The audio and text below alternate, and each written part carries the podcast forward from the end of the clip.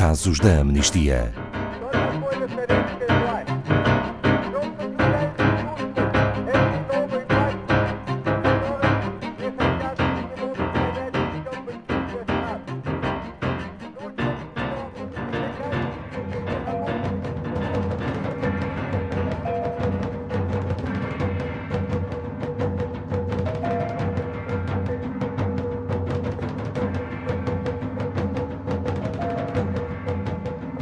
Em novembro de 2013, as Filipinas foram atingidas pelo super tufão Haiyan.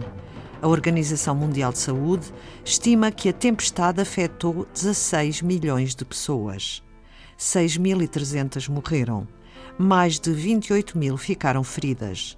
Entre os sobreviventes estava Marinelo Baldo, uma jovem que ficou sem nada, mas restou-lhe força para lutar pelo futuro de quem continua sem ter casa, água, eletricidade e justiça climática. É por isso um dos casos da Maratona de Cartas. Boa tarde, Ana Farias, da Amnistia Internacional Portugal. Marinelo Baldo é um dos casos que a Amnistia Internacional está a acompanhar na Maratona de Cartas, o maior evento de ativismo da organização. Por que esta jovem? Uh, boa tarde, Ana Paula. Boa tarde a todos os ouvintes que nos acompanham. A Marinelle foi um dos casos que selecionámos para a Maratona de Cartas porque ela é um exemplo muito uh, eficaz uh, desta mobilização que a juventude hoje consegue fazer por todo o mundo, sobretudo no que concerne à questão da justiça climática e meio ambiente. A sua ação começa pelos piores motivos. Uh, em 2013, o super tufão Haiyan dizimou as Filipinas, na altura foi notícia em todo o mundo, e acontece que no final de 2018, por exemplo, o governo filipino só tinha construído cerca de 100 mil casas para quem ficou sem nada, que são menos de metade das 205 mil prometidas. Dos projetos concluídos, apenas 46 mil foram entregues. Há vários relatórios e investigações que indicam que as habitações são precárias, que não têm água, que não têm eletricidade, que os materiais são de baixa qualidade.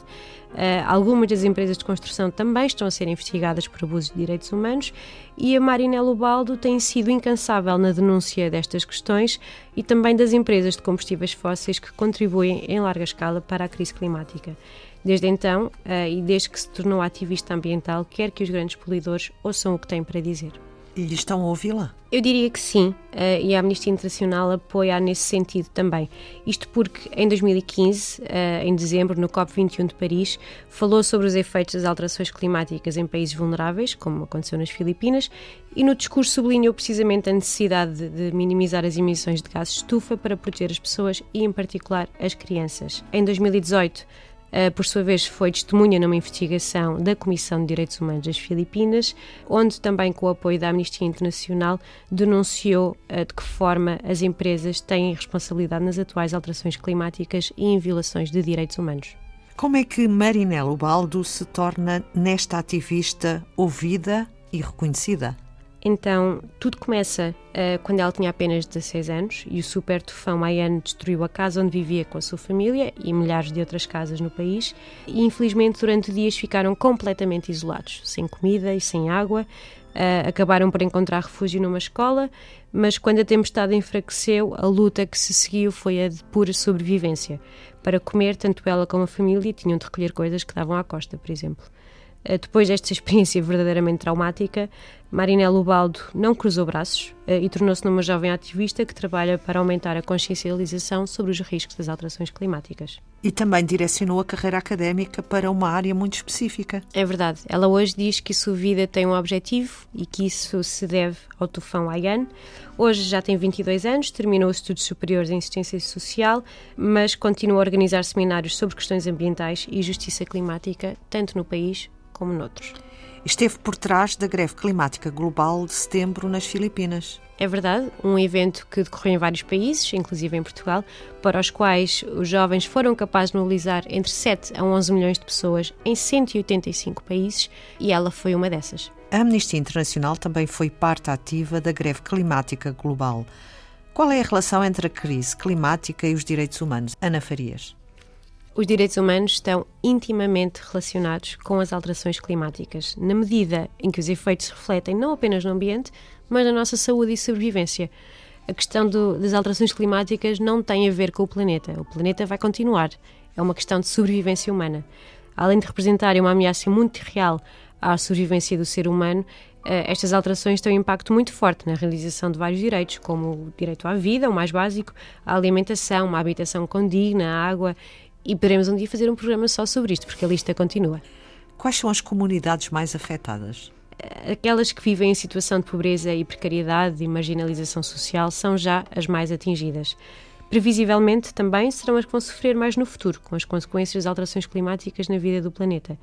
Por isso é urgente que sejam tomadas medidas concretas, que sejam implementadas, e essas medidas têm que ter como preocupação central a mitigação dessas alterações climáticas através de meios que promovam os direitos humanos e reduzam a desigualdade e a injustiça. Este caso da Marinela Ubaldo nas Filipinas é exatamente uh, um exemplo muito claro disto.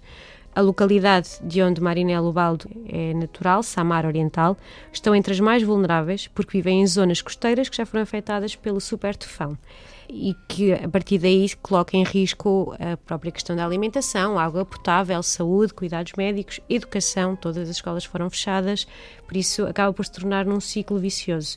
E é por estas questões e por ativistas como Marinela Ubaldo Uh, queremos que saibam que não estão sozinhos e por isso precisamos do apoio de todos através da Maratona de Cartas. O que é que as pessoas podem fazer através da Maratona de Cartas?